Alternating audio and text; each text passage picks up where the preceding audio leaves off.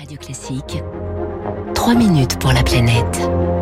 Avec Crédit Mutuel Asset Management, acteur majeur de la finance responsable. Bonjour Baptiste Gabory. Euh, bonjour Dimitri, bonjour à tous. Climat et biodiversité, même combat. Pour la première fois, le groupe d'experts du climat, le GIEC, et son équivalent pour la biodiversité, l'IBES, qui est un petit peu moins connu, ont publié hier un rapport commun sur ces deux crises, qui sont en fait deux défis interconnectés. Hein. Les scientifiques appellent à une lutte commune et ils alertent sur certaines mesures destinées à lutter contre le réchauffement, mais qui mettent en danger la biodiversité. Et eh oui, 50 des plus grands spécialistes mondiaux de ces deux sujets, crise climatique donc et crise de la biodiversité, ont travaillé ensemble sur ce rapport et sur les liens donc très étroits entre ces deux thématiques. Le changement climatique, par exemple, hein, est devenu ces dernières années un facteur majeur de la perte de biodiversité observée un peu partout dans le monde. Exemple dans le milieu marin, Yun Shin est biologiste, chercheuse à l'IRD, l'Institut de recherche et de développement.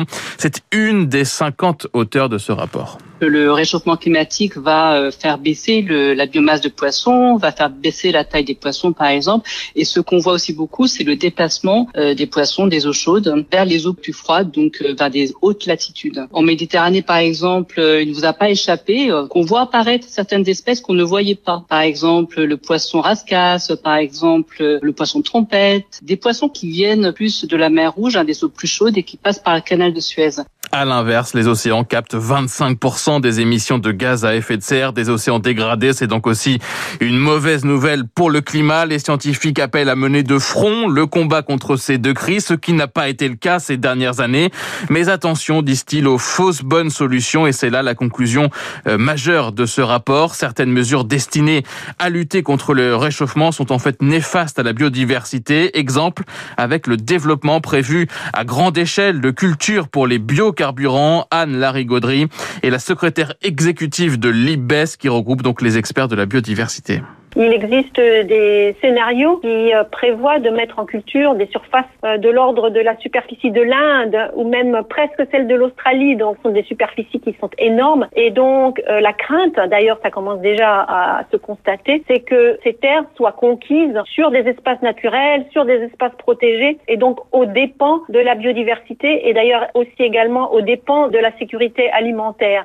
Même alerte sur les politiques à grande échelle de replantation de forêts. À l'inverse, les scientifiques appellent à développer les solutions fondées sur la nature, la protection, la restauration des écosystèmes. Ce sont des mesures peu chères et efficaces. Le, plus facile, en fait, c'est de protéger ce qu'on a, de conserver les écosystèmes dont on dispose actuellement, d'essayer même de les étendre, puisqu'en fait, toutes ces actions consistent à, à valoriser, à protéger la nature, la biodiversité, pour qu'elle, en retour, absorbe beaucoup de carbone de l'atmosphère et permettre de, de, relever également le défi du changement climatique. La nature peut nous aider, mais pour ça, il faut lui faire davantage de place. Les 50 scientifiques appellent ainsi à sanctuariser grâce à des aires protégées de 30 à 50% des espaces terrestres ou marins dans le monde contre 17% sur les terres et 10% dans les océans aujourd'hui. Merci Baptiste Gabory.